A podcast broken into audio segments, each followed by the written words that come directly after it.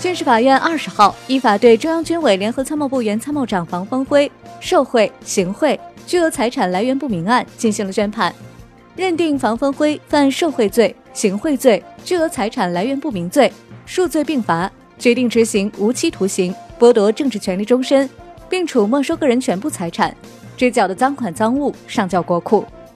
房峰辉曾历任广州军区参谋长、北京军区司令员等军内重要职务，落马前拥有上将军衔，去年被开除党籍、军籍，上将军衔也被撤销。